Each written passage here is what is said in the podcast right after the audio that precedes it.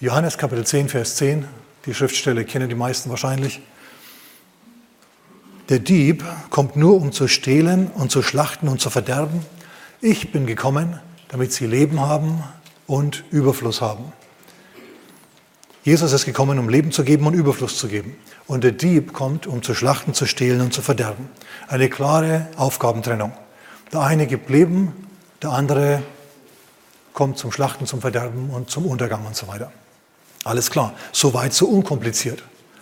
Aber hier ist die Rede nicht von der ganzen weiten Welt, wenn ihr mal Johannes Kapitel 10 genauer anschaut, sondern hier ist die Rede von, von dem Schafstall Gottes, von der Gemeinde Gottes, von der Welt Gottes. Nicht von der ganzen Welt, sondern von den Erretteten. Hier ist die Rede vom Schafstall Gottes. Wenn, in den, wenn ein Dieb kommt und wenn hier gestohlen, geschlachtet und verdorben wird, dann ist es nicht Gott, der das Unheil anrichtet in einer Gemeinde im Leib Christi, in einer christlichen Familie, in einem christlichen Körper, sondern es ist der Dieb. Denn Jesus kommt und er sagt, ich bin gekommen, damit sie Leben haben. Okay, wir dürfen jetzt, wir dürfen jetzt folgenden Gedankenfehler nicht machen, dass wir das auf die ganze Welt beziehen. Jetzt komme ich ganz kurz zu meinem Piratenvergleich. Schau, stell dir ein Piratenschiff vor. 17. Jahrhundert, Jolly Roger weht auf dem Mast die schwarze Totenkopffahne. Das Ding hat einen entschlusskräftigen Kapitän und hat jede Menge Kanonen. Daneben liegt ein Schiff von der englischen Navy, von der englischen Kriegsmarine. Das hat eine andere, eine andere Flagge, den, den, äh, das Andreaskreuz und dann das, das, äh, die englische, das englische Kreuz, also in anderen Worten den Union Jack hat es oben drauf. Auch das ist, schaut eigentlich genauso aus, hat genauso viele Kanonen. Aber ist es dasselbe? Die Schiffe schauen äußerlich gleich aus, aber ist es dasselbe? Nö. Ein Pirat kommt, um was zu machen? Zu schlachten, zu stehlen und zu verderben. Die Marine dagegen, die kommt, um den Piraten das Handwerk zu legen. Das ist der Unterschied. Beide schießen, aber in, in verschiedene Richtungen.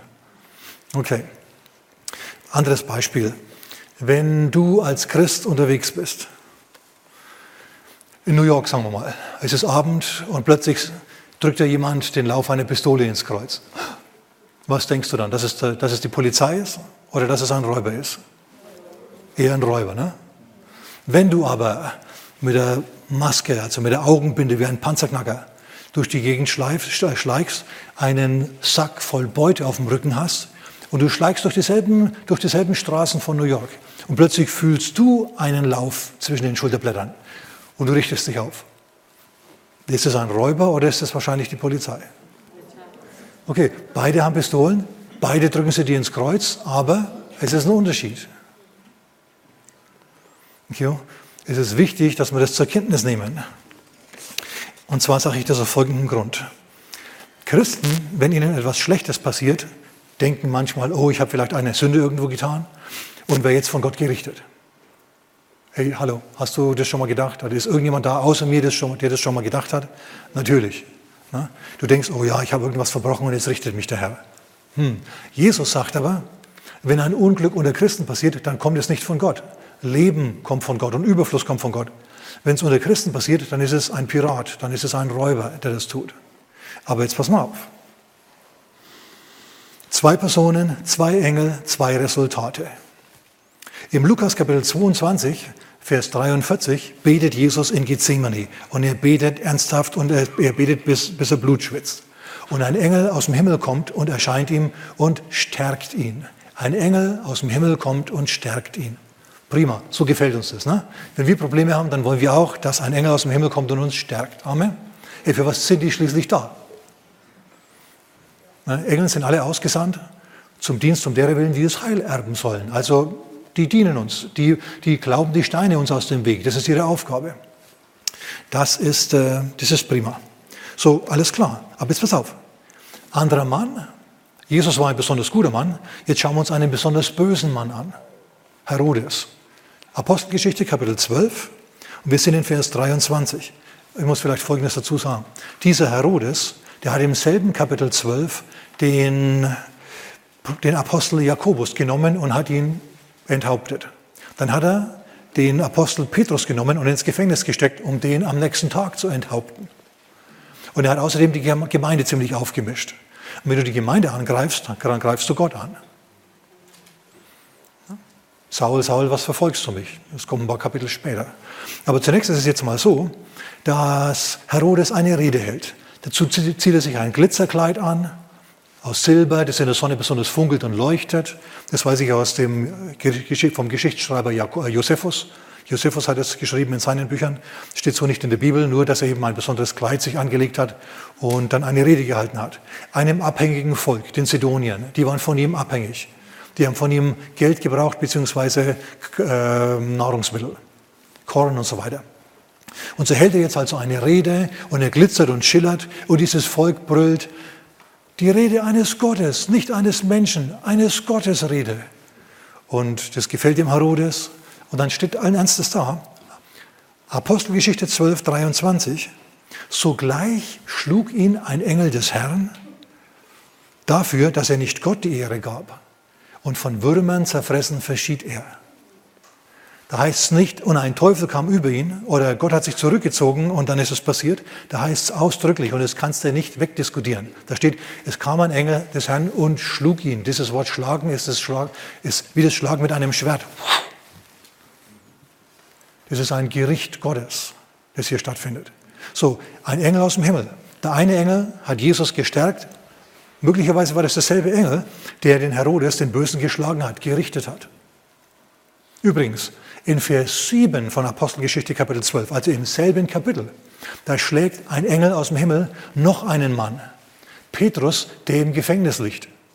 Petrus schläft im Gefängnis und der Engel erscheint und die Herrlichkeit Gottes leuchtet und Petrus pennt einfach weiter. Und der Engel kommt und schlägt ihn. Das Wort ist dasselbe Wort, Patasso. Nur, dass der jetzt nicht von Würmern zerfressen gestorben ist, sondern dass er aufgewacht ist. Und er sagt, der Engel sagt, steh auf, steh schnell auf. Petrus steht schnell auf und die Ketten fallen ab von ihm. Und dann sagt der Engel, folge mir. Und dann tigern die durch dieses Verlies und die Türen öffnen sich alle eine nach dem anderen, bis Petrus draußen steht. So, ein Engel schlägt einen Mann und es ist zur Befreiung. Der wird, der wird äh, befreit, der kommt aus dem Gefängnis frei. Und der andere, der wird geschlagen und er, er stirbt. Okay. Und jetzt ist die Frage, schlägt der Engel des Herrn mich auch, dass ich dann von Würmern zerfressen sterbe. Nein, nur wenn du Herodes bist. Ich habe es gerade schon gesagt. Für dich gilt Johannes Kapitel 10, Vers 10. Schau, ganz einfach erklärt. Wenn der Welt was Schlechtes passiert, dann kann es gut sein, dass es ein Gericht Gottes ist. Wir haben das ja bei Elia gesehen. Der betet, dass es dreieinhalb Jahre nicht regnet. Haben sie Hungersnot, dreieinhalb Jahre. Dieser Engel, der kommt und schlägt diesen bösen Herodes, diesen Mörder, diesen Apostelmörder und Christenverfolger Herodes und dann stirbt der. Das ist eine Sache. Gericht Gottes ist eine Sache.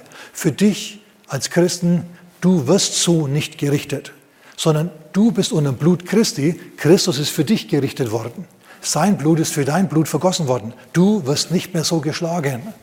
Wenn du einen Angriff erlebst, wenn du geschlagen wirst, dann ist es der Feind und nicht der Herr.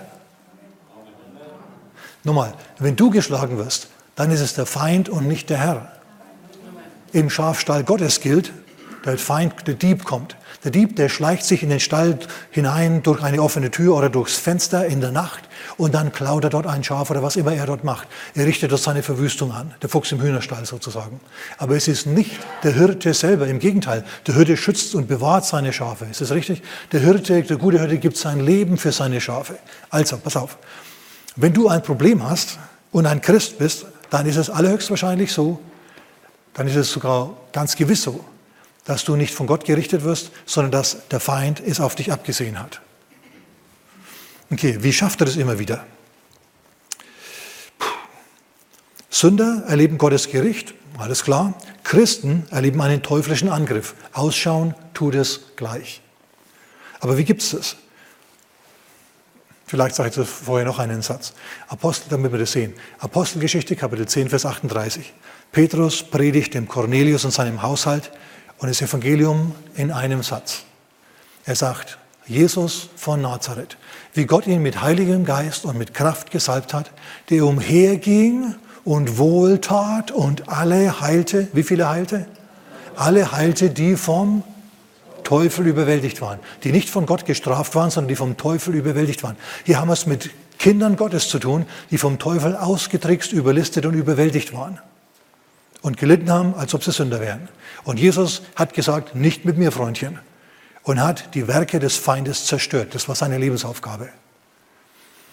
Zunächst einmal hat er sich aber nur um die, um das verlorene, um die verlorenen Schafe des Hauses Israel gekümmert. Okay? Hat er gemacht. Aber wir halten mal fest, Jesus kam, hat um, ist umhergegangen, hat wohlgetan, hat nicht gerichtet, sondern alle geheilt, die vom Teufel überwältigt waren.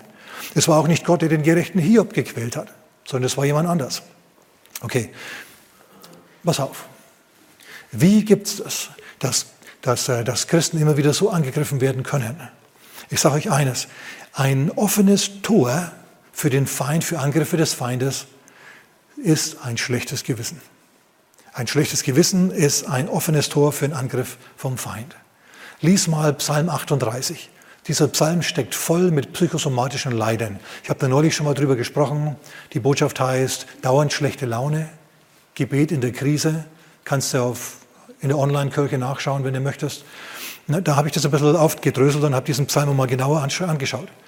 David hat zu dem Zeitpunkt mit Bathseba gesündigt gehabt und hat ein Jahr lang seine Sünde nicht bekannt vom Herrn. Der hat ein Jahr lang mit einem schlechten Gewissen gelebt. Und er hat es gemacht, so wie so viele von uns. Der hat dieses schlechte Gewissen ignoriert, verdrängt, sublimiert, bis er es nicht mehr gemerkt hat. Aber nur weil du etwas verdrängst, heißt es ja nicht, dass es nicht mehr da ist.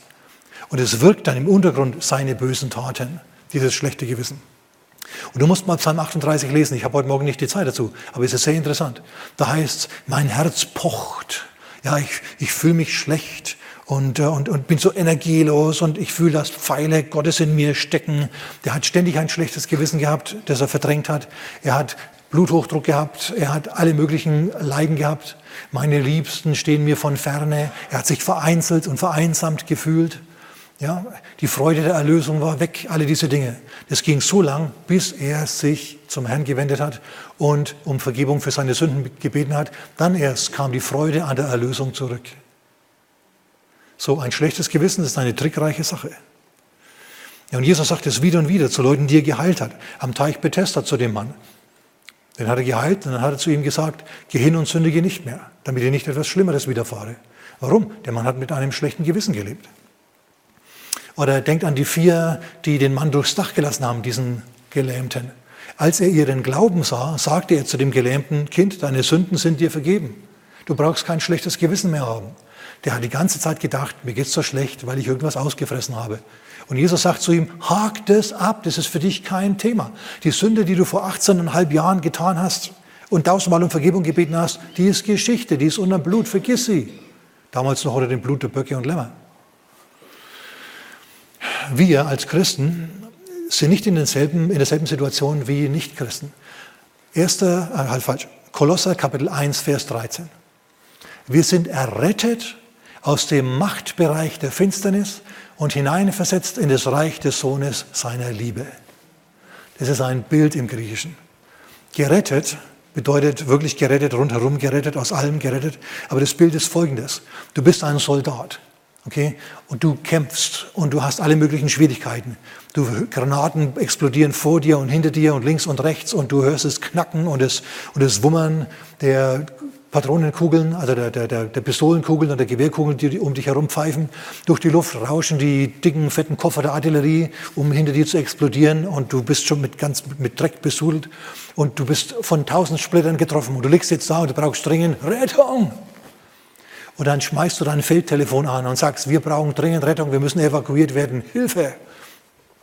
Und das Hauptquartier sagt, okay, wir schicken einen Medivac, einen medizinischen Evakuator, also jemanden, der dich, der kommt und euch holt. Dann hörst du es im fernen Hintergrund wummern.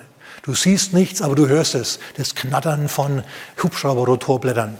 Und dann siehst du über die Hügel ganz nah am Boden einen Hubschrauber ankommen, einen grünen Hubschrauber mit einem roten Kreuz drauf ein weißer, weißer Zirkel, rotes Kreuz drauf. Und der kommt an. Und dann schwebt der ein über dich.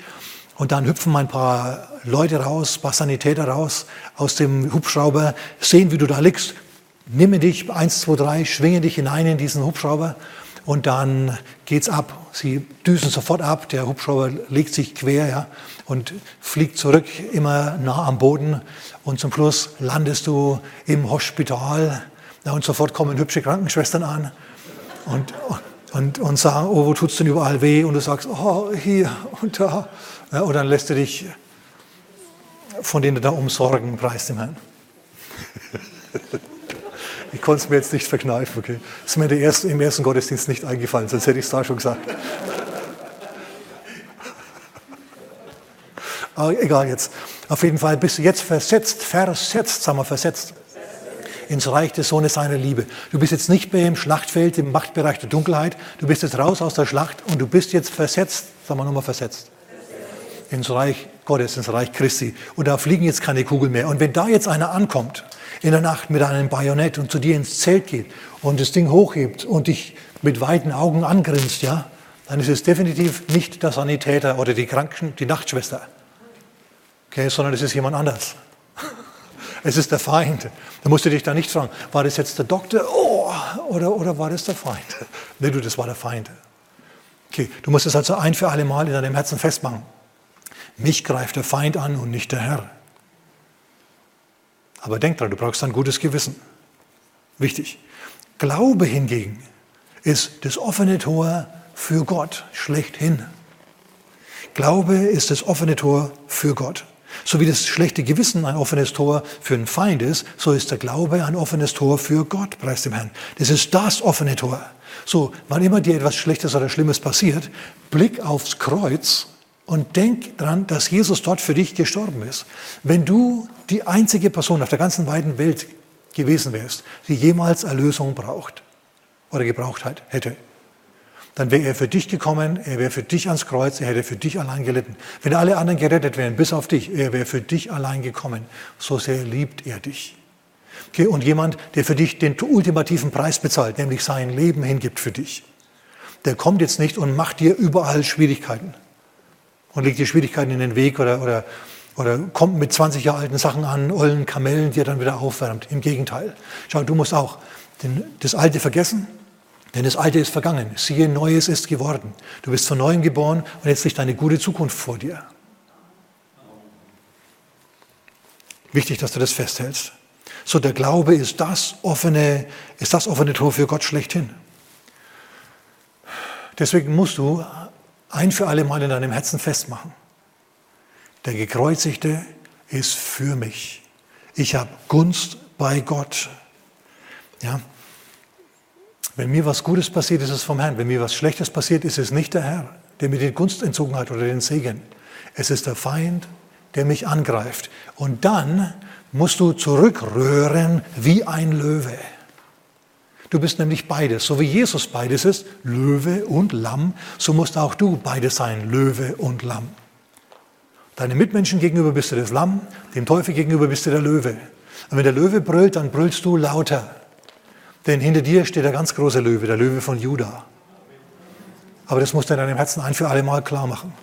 Meine Probleme kommen nicht vom Herrn, sondern meine Probleme sind Angriffe vom Feind. Und wenn die vom Herrn kommen, wenn die vom Feind kommen, ich bin mehr als ein Überwinder, der Herr ist mit mir, dann werden wir es packen. Wir werden es schaffen. Schon meine Botschaft heute Morgen, die heißt, wenn guten Menschen Böses widerfährt. Wenn dir Böses widerfährt, dann musst du ein für alle Mal wissen, es ist nicht der Herr, sondern es ist jemand anders. Wenn der Welt Böses widerfährt, dreieinhalb Jahre Hungersnot, sieben Jahre Hungersnot, zehn Plagen auf Pharao und sein Haus, dann, ist es, dann kann es durchaus der Herr sein. Aber es gilt nicht für uns. Für uns gelten andere Regeln. Für die Kinder Gottes gelten andere Regeln als für die Feinde Gottes. Es wäre schlimm, wenn es nicht so wäre. Okay, und jetzt lasst mich euch noch ein paar Beispiele geben, wichtige Beispiele. Wenn, bösen, wenn guten Menschen Böses widerfährt, oh, wie gehen wir damit um? Wie gehen wir mit dieser Situation um? Denn es gibt es, dass guten Menschen Böses widerfährt. Bis jetzt habe ich nur ein Fundament gelegt. Lasst uns zum zweiten Könige gehen, Kapitel 4, und dort lesen wir ab Vers 8. Es geschah eines Tages, da ging Elisa nach Schunem hinüber. Er war damals ein aufstrebender Mann Gottes. Man hat ihn gekannt, der König hat ihn gekannt. Er hat nämlich mal ein Problem gelöst für den König. Er hat die ganze Armee gerettet und den König mit. Seitdem war er also bei Joram angesehen und hat den König beraten. Das ist gut, wenn Männer Gottes den König beraten. Halleluja. Gut. Und da zieht er also vom Berg Karmel runter in die Hauptstadt des Königs und da kommt er nach Schunem. Und in Schunem war eine wohlhabende Frau, die nötigte ihn, bei ihr zu essen. Die hat ihn genötigt. Die kam und hat ihn genötigt. Die hat sich auf die Straße gestellt und hat ihn, hat ihn blockiert, wenn er vorbeigehen wollte. Komm doch rein, sei so gut, ess mit uns. Und, und offensichtlich hat es gut geschmeckt und offensichtlich war das irgendwie eine gute Ansprache. Die Leute waren nett und so kam er also öfter. So, jetzt hat also diese Frau begonnen, diesen Prediger regelmäßig zu unterstützen. Und nicht nur das, sie war wohlhabend. Sie hat mit ihrem Mann das beredet und dann hat sie ein Obergemach auf ihr Haus oben drauf gebaut für den Elia. Eine gute Stube für den Elisa, der dort kommen sollte und äh, einkehren sollte, wenn er unterwegs war zum König. Und das hat er auch gemacht, hat er gerne in Anspruch genommen. Jetzt hat ihn also nicht nur unterstützt, sondern massiv unterstützt, mit vielen Mitteln. Nicht schlecht, ganz wunderbar. Vielleicht noch ein kurzes Wort zu Folgendem. Ist es für Christen okay, reich zu sein? Da sind sich ja nicht alle im Klaren drüber. Lass mich deswegen ganz kurz darauf eingehen. Schau, hier haben wir es zu tun in Vers 8 mit einer wohlhabenden Frau. Eine tatkräftige Frau außerdem, eine Frau der Tat. Eine durchsetzungsfähige Frau der Tat.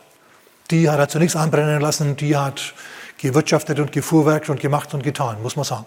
Und sie war wohlhabend. Sie war eine Frau Gottes, die wohlhabend war. Ist es okay, reich zu sein? Im Alten Testament muss es wohl so gewesen sein, denn Abraham, Isaac und Jakob und viele andere, die waren durchaus reich. Jetzt ist es natürlich völlig richtig. Du kannst nicht Gott dienen und der Bank. Aber wenn du Gott dienst, dann kann es sein, dass er dich immer wieder auf die Bank schickt, weil du nämlich was über hast. Er hat dir Kraft gegeben, Vermögen zu schaffen. 5. Mose Kapitel 8, Vers 18. Halten wir mal fest. Und außerdem folgendes, ihr lieben Kritiker. Jesus hat mehr über Geld gesprochen als jeder andere in der Bibel. Ist euch das bewusst? Ich nehme nur zwei Beispiele. Lukas Kapitel 19 und Matthäus Kapitel 25. Zwei Gleichnisse, die sich leicht unterscheiden. Einmal ruft ein Hausherr seine Diener herbei und gibt ihnen Talente.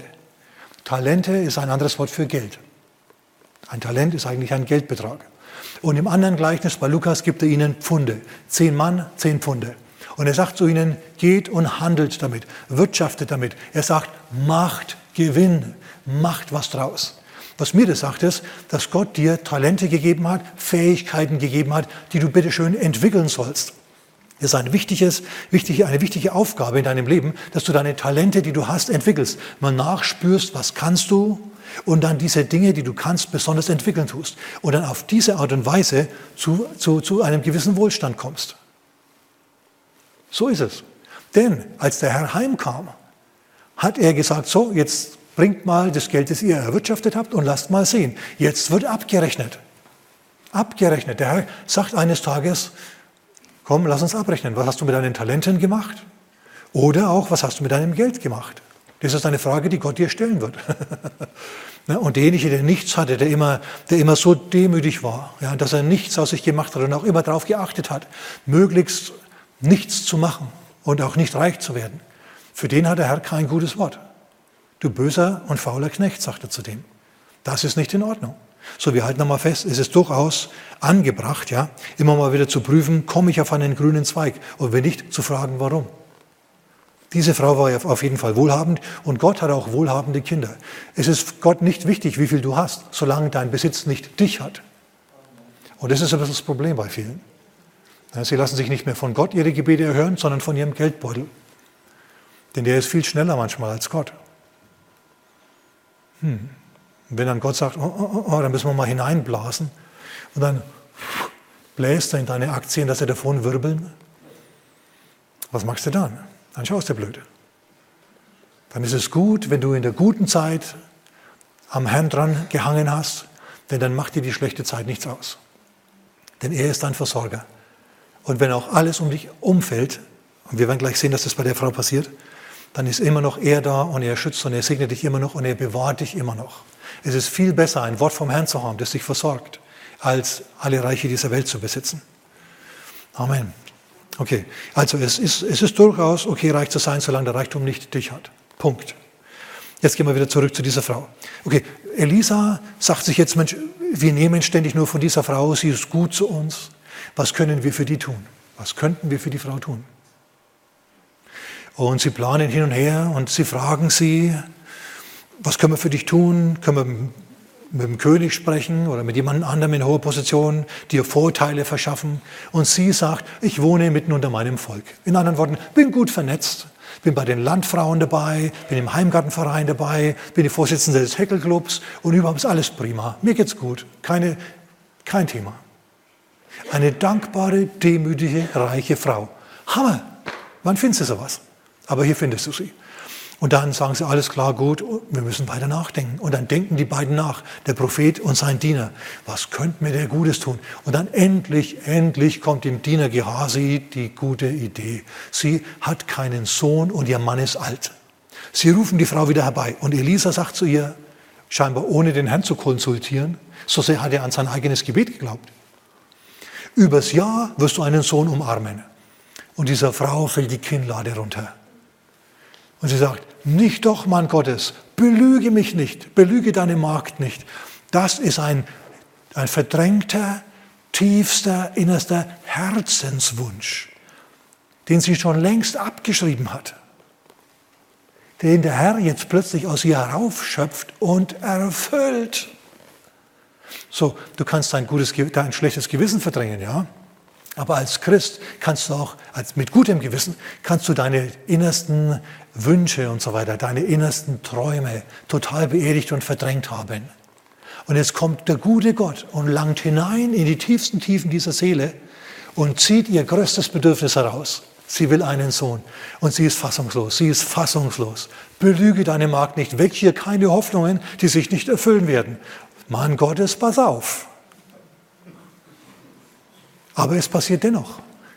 Übers Jahr wiegt sie einen Sohn und das Leben ist gut, das Leben ist wunderbar. Ja, sie unterstützt das Reich Gottes, sie buttert da ordentlich Finanzen hinein und, und der Herr segnet sie über Bitten und Verstehen.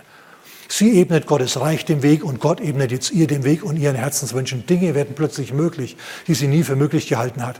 Und sie beginnt selber kühn zu beten und es ist alles wunderbar. Und dann passiert's. Dieses Kind ist drei, vier, fünf Jahre alt, wir wissen nicht wie alt, aber es ist draußen bei den Schnittherren, beim alten Vater und plötzlich sagt es, mein Kopf, mein Kopf. Sie nehmen dieses Kind nach Hause, sie setzen es der Mutter auf den Schoß und wie seinerzeit bei Elia muss die Mutter zuschauen, wie langsam aber sicher das Leben aus ihrem Traum- und Wunschkind verebbt. Es läuft heraus und zum Schluss ist das Kind tot. Was für ein zynischer Eingriff des Schicksals in ihr Leben. Und jetzt ist sie natürlich völlig verwirrt. Gott hat ihr einen Sohn gegeben, um ihn ihr wieder zu nehmen. Gott gibt, um dann wieder zu entreisen. Das ist doch furchtbar, das ist doch teuflisch und nicht göttlich. Sie nimmt dieses Kind, sie legt es auf das Bett des Mannes Gottes im Obergemach und sie sattelt den Esel und sie tigert los. Sie reitet drauf auf den Karmel. Und der, der Prophet, der sieht, da ist eine Staubwolke, da kommt jemand auf ihn zugeritten. Und er nimmt den österreichischen Feldstecher und er schaut und er sieht, ah, das ist die schöne Miterin. Gehasi, geh mal runter und frag, Shalom? Also ist alles in Ordnung? Und Gehasi pest also zu ihr runter und er fragt, Shalom? Und sie, sie sagt, Shalom. Sie gibt sich mit diesem Mann überhaupt nicht ab, mit dem Diener. Sie will zum Propheten. Sie geht zum Propheten, sie steigt ab aus diesem, sie gleitet aus, gleitet aus dem Sattel, sie wirft sich vor dem Propheten nieder, umfängt seine Füße und fängt bitterlich an zu weinen. Gehasi, der auch ein wenig der, der Bodyguard ist, der Leibwächter vom Propheten, ja, ich meine, es tummeln sich ja alle möglichen Leute und berühmte Menschen herum, der will sie wegstoßen.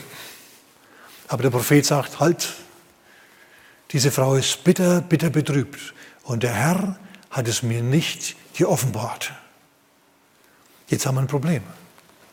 Die Frau hat ihr Kind verloren und Gott schweigt. Und der Mann Gottes hat die Stange im Nebel. Das ist blöd. Der Herr hat es mir verborgen. Und dann, dann, dann flennt sie ihn voll und, und, und sagt zu ihm, habe ich vielleicht um ein Kind gebeten und überhaupt? Und sie jammert und jammert, das Kind ist tot, das Kind ist tot, das Kind ist tot, das Kind ist tot. Und Elisa denkt sich, naja, der Herr ist gut, der Herr ist gut, der Herr ist gut, der Herr ist gut. Gehasi, nimm meinen Stab und leg ihm dem toten Buben aufs Gesicht oder auf den Körper. Und Gehasi donnert sofort los mit dem Stab des Propheten in der Hand. Er ist jetzt sozusagen der Prophet. Wunderbar. Aber diese Frau, die schaut dem Gehasi nach und die schaut den Propheten an und die sagt, so wahr der Herr lebt, ich lass dich hier nicht los, ich hänge an deinen Beinen dran, bis du mitgehst.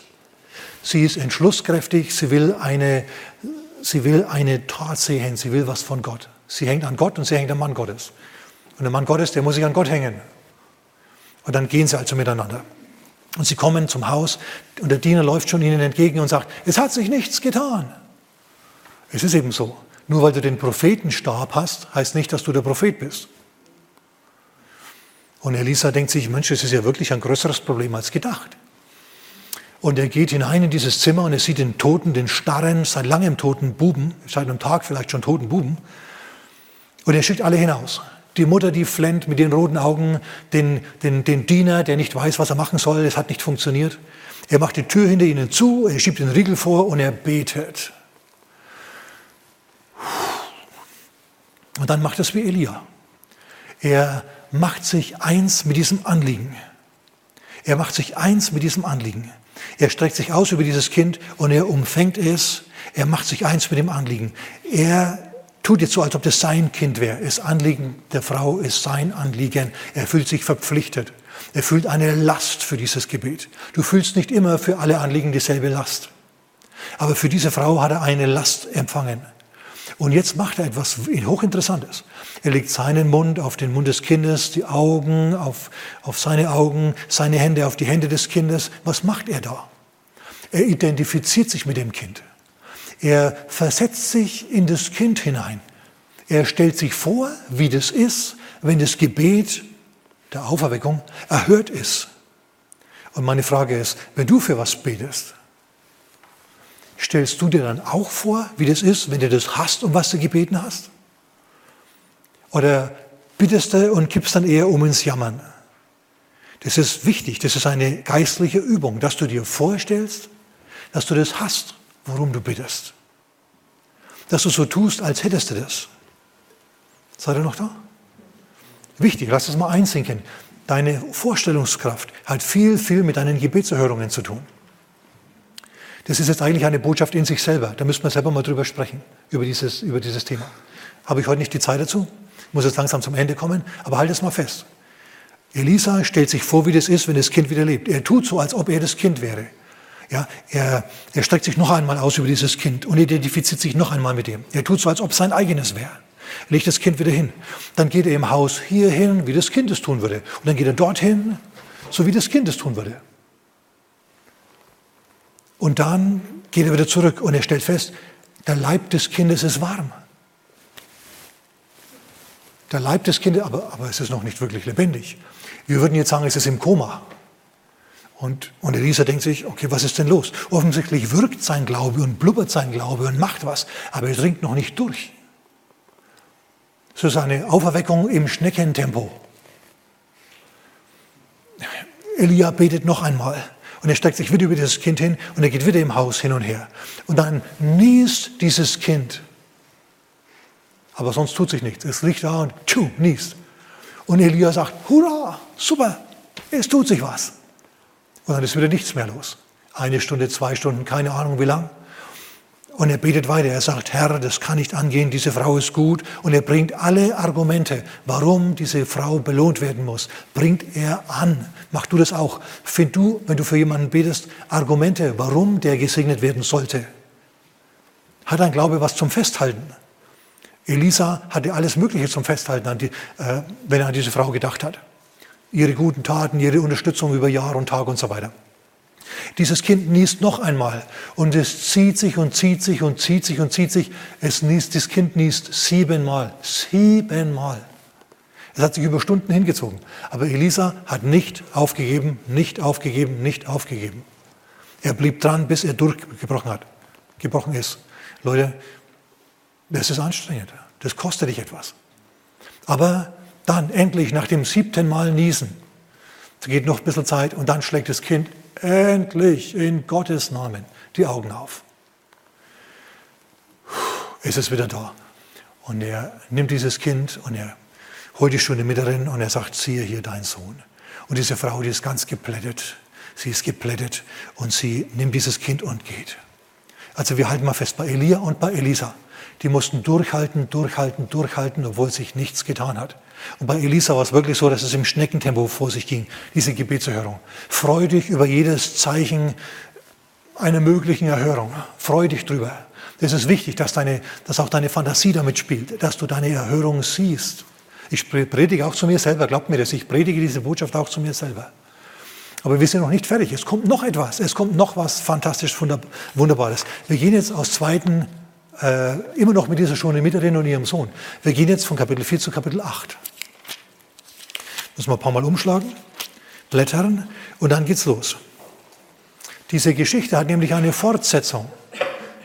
Die Frau, ja, die ist doch eine gewaltige Krise und sie hat den Propheten beten lassen und der Prophet hat obsiegt, hat den Tod verscheucht und das Leben kam zurück. Das ist wunderbar. Aber in der nächsten Begebenheit ist der Prophet nicht da, dass er ihr was Gutes hätte tun können. Der Prophet ist nicht da und es passiert ihr trotzdem etwas Gutes. Schau, es ist eine Sache, wenn du einen Propheten da hast, wenn du einen Mann Gottes da hast oder eine Frau Gottes, die weiß, wie man beten tut. Das ist super. Aber was ist, wenn so jemand nicht da ist? Dann muss der Herr sich was einfallen lassen. Und das tut er jetzt. Pass mal auf, was passiert. Und Elisa hatte zu der Frau, deren Sohn er lebendig gemacht hatte, gesagt, mache dich auf und geh fort, du und dein Haus, und bleibe als Fremde, wo du bleiben kannst. Denn der Herr hat eine Hungersnot herbeigerufen, die wird auch ins Land kommen, Sieben Jahre. Wer hat die Hungersnot ins Land gerufen? Der Herr. Da wird sie kommen. Das war nicht der Teufel, es war der Herr. Das ist ein Unterschied. Aber diese Frau wird gewarnt. Der Teufel, Gott macht jetzt ein, vollzieht ein Gericht an diesem Volk. Du aber sollst nicht von diesem Gericht getroffen werden. Deswegen geh und geh hin, wo du es triffst. Geh in die Fremde, wo du es aushältst. So, diese Frau leidet jetzt aufgrund der Sünden dieses Volkes, aber sie muss nicht mit diesem Volk leiden. Könnt ihr das sehen? Gott lässt sie nicht einfach sitzen, sondern er, er, er bewahrt sie, er beschützt sie. Er sagt, da können wir jetzt nichts machen. Gott hat diese Hungersnot für sieben Jahre bestellt, da können wir nicht dagegen beten, die müssen wir aussitzen. Manche Katastrophen, manche Probleme musst du aussitzen also als Sünder, beziehungsweise du musst dich bekehren, damit der Herr sich ändert, sich, sich den, den, wieder den Segen gibt. Aber du als Christ, für dich gilt andere, gelten andere Regeln. Dich bewahrt der Herr. Und so geht sie also nach Philister, ins Land der Philister und wohnt dort sieben Jahre lang. Wir sind in 2. Könige, Kapitel 8, ab Vers 1. Sie also ging fort in Vers 2, sie und ihr Haus und blieb als Fremde in dem Land der Philister. Sieben Jahre lang. Und es geschah am Ende von sieben Jahren, da kehrte die Frau aus dem Lande Philister zurück. Und sie kommt zu ihrem Grundstück und sie sieht, oh, die Regierung hat es alles beschlagnahmt. Ich meine, das ihre großen Ländereien, sie war ja wohlhabend, die hat die Regierung kassiert. Und da haben sie auch angebaut, da haben sie etwas angebaut auf diesem Feld, auf diesen Feldern, auch in der Hungersnot, damit wenigstens etwas wächst. Hm. Tja, was machst du jetzt? Regierung hat äh, deine Besitzungen konfisziert. Diese Frau ist eine Frau der Tat. Sag mal Frau der Tat. Eine tatkräftige Frau mit Initiative. Sie sagt nicht, ach blöd, was mache ich jetzt nur und steht da und dreht Däumchen. Sie geht zum König und schreit zum König. Wir würden heute Petitionen machen, wir würden anrufen, wir würden sonst irgendwie Sachen machen, damit man uns hört. Und sie, sie schreit zum König wegen ihres Feldes. Zur selben Zeit, in Vers 4, sitzt zufällig, zufällig der Diener des Propheten der Gehasi, mit dem König zusammen und sie unterhalten sich über die großen Wunder des Elisa. Und Gehasi ist gerade damit beschäftigt, dem König zu erzählen, wie das seinerzeit war. Als Elisa den Sohn der Schunemiterin von den Toten auferweckt hat in der Kraft Gottes. Und dann kommt diese Frau rein, kommt eine Frau zu denen in den Thronsaal und ruft, Herr, mein Herr, ich, mein Grundstück. Und Gehasi schaut und er blinzelt und er sagt, mein Herr und König. Das ist die Frau. Und das ist ihr Sohn. Das ist die Frau, deren Sohn Elisa lebendig gemacht hat. Ja, eider daus. Und der König sagt, ist das so? Und die Frau sagt, ja. Und dann, und dann sagt der König, jetzt erzähl mir doch mal du deine Sicht der Dinge. Und dann erzählt sie dem König brühwarm, was der Herr Großes für sie getan hat. Ist aber nicht alles. Der König ist so hingerissen von dieser Geschichte, dass er sagt, Vers 6. Vers 6,5. Da sagte der König zu einem, da gab der König ihr einen Hofbeamten mit und sagte, erstatte alles zurück, was ihr gehört, sowie den ganzen Ertrag des Feldes von dem Tag ab, an dem sie das Land verlassen hat, bis jetzt.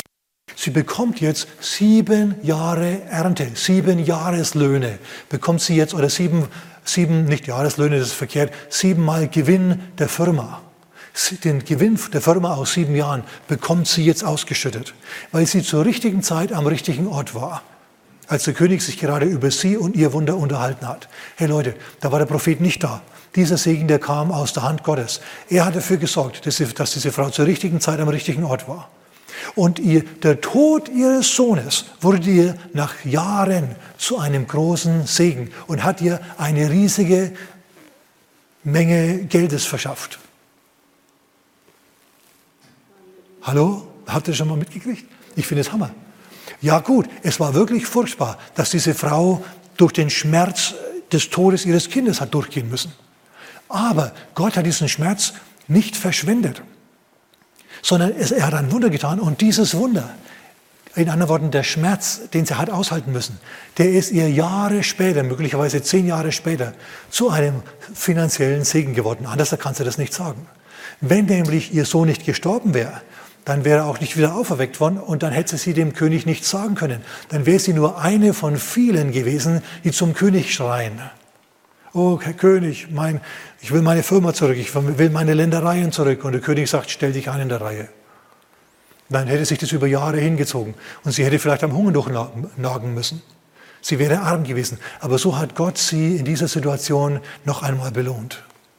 Schau, Gott wird deinen Schmerz nicht verschwenden. Alles, was du durchgehst und was du durchmachst, wird der Herr in irgendeiner Form für dich verwenden und für dich zum Segen machen. Wenn du das glaubst, wenn du an die Güte Gottes glaubst, wenn du an der Güte Gottes festhältst. Wenn du im Angesicht des Todes sagst, Herr, du bist dennoch der Herr des Lebens. Wenn du das nicht tust, schau, diese Frau hätte auch die, Finger in den, die Hände in den Schoß legen können, als ihr Sohn gestorben wäre als ihr Sohn gestorben ist, hätte sagen können, ja, der Herr hat es gegeben, der Herr hat es genommen, der Name des Herrn sei gelobt. Sie hätten das Kind vergraben können und es wäre es gewesen. Aber die Frau war anders. Die Frau war eine tatkräftige Frau. Die Frau hat sich gesagt, es kann nicht sein, dass Gott mich segnet, um mich dann zu enteignen. Das macht er nicht, so kann er nicht sein. Basta. Und sie hat obsiegt. Sie war mehr als eine Überwinderin. Erst im Windschatten von Elisa und dann aufgrund ihrer eigenen Worte, ihres eigenen Zeugnisses. So, der Tod ihres Kindes wurde ihr nach Jahren zu einem finanziellen Segen. Ich meine, hallo. Und plötzlich wurde, war die wohlhabende schöne Mitterin wieder wohlhabend, konnte wieder ihre Felder bewirtschaften und hat wieder geerntet und so weiter. Leute, das ist doch der Hammer. Das ist doch fantastisch. So, wir sehen also, dass das Böse, das ihr widerfahren ist, sich zum Guten gewendet hat, weil sie festgehalten hat an der Güte Gottes. Weil sie Gott nichts Böses vorgeworfen hat, weil sie sich durchgekämpft hat durch ihre Entsetzen, aber gekämpft hat. Und zum Schluss hat sie gewonnen auf ganzer Linie. Mein letzter Vers für heute Morgen, Römer Kapitel 8, Vers 28, ihr kennt die Stelle auch, hoffe ich, vermute ich. Wir wissen aber, und Paulus benutzt hier das Wort äh, für genau Wissen, aus Erfahrung wissen. Es gibt Kopfwissen und es gibt aus Erfahrung Wissen. Und das ist ein Unterschied. Na, als ich junger Prediger war, habe ich oft Kopfwissen gepredigt. Mittlerweile kann ich ein wenig aus Erfahrung predigen. Und, äh, und das ist ein Unterschied. Wir wissen aber aus Erfahrung, dass denen, die Gott lieben, alle Dinge, sag mal alle Dinge, alle Dinge, dein ganzes Leid, das du mit dir herumschleppen hast müssen, wird der Herr dir so hindrehen, dass es dir zum Schluss zum Guten mitwirken muss. Nur, pass auf, halt du dran fest und bekenn du im Angesicht deiner Not du musst mir dienen. Wenn du das nämlich nicht tust, dann wirst du untergehen wie Petrus auf dem Wasser. Und da würde es sich schon die nächste Predigt anbieten. Aber wir lassen es jetzt mal gut sein für heute. Ja? Amen.